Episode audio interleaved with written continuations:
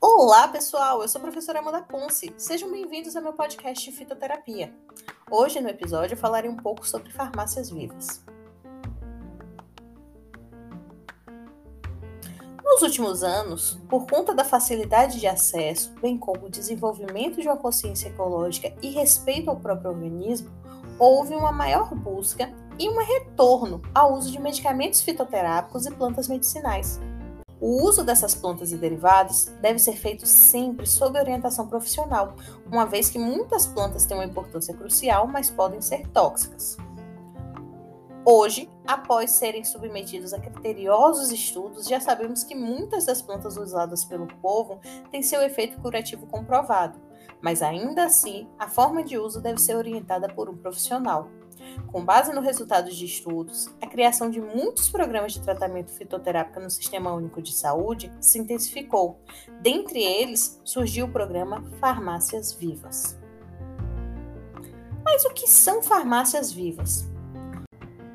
O conceito de farmácia viva diz que ela deve ser um ente público sob gestão estadual, municipal ou do Distrito Federal, que deverá realizar todas as etapas, desde o cultivo, a coleta, processamento, o armazenamento de plantas medicinais, a manipulação e a dispensação de preparações magistrais e oficinais de plantas medicinais e fitoterápicos. Fica vedada a farmácia viva comercializar plantas medicinais e ou fitoterápicos. Dessa maneira, as farmácias vivas têm como objetivo uma melhoria na qualidade de vida das pessoas envolvidas, através de um tratamento constante de sua saúde, bem como a educação ambiental, desenvolvendo o interesse e o respeito pelas plantas. E quando surgiram as farmácias vivas?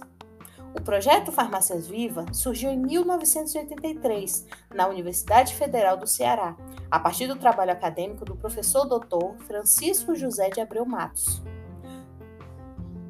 Consistindo em oferecer assistência social farmacêutica baseada no emprego científico de plantas medicinais e produtos delas derivados desenvolvidos no Brasil.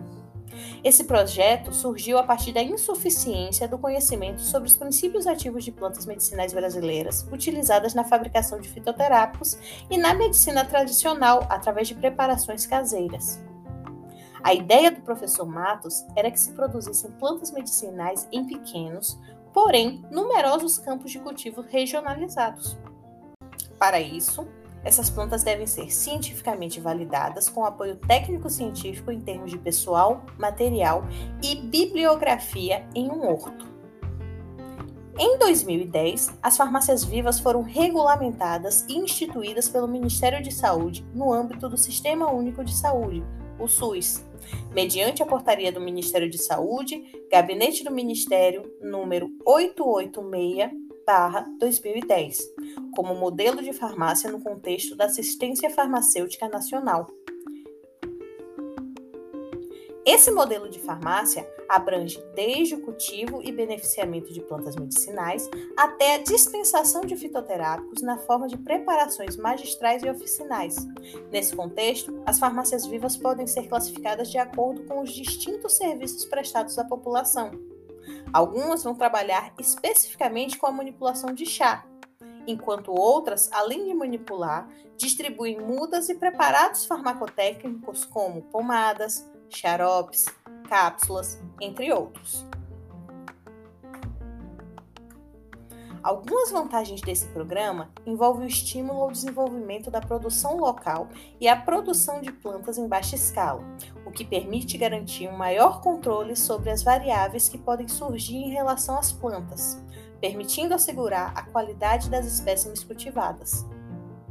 Então, a farmácia viva apresenta-se como uma peça-chave do modelo nacional que vai abranger sustentabilidade ambiental e socioeconômica, contribuindo para a conservação de espécies vegetais e para a preservação e valorização do conhecimento tradicional e popular sobre o uso de plantas medicinais. Além disso, ela contribui para a saúde pública, uma vez que disponibiliza fitoterápicos à população, promove a formação e qualificação de profissionais envolvidos na cadeia de produção desses medicamentos.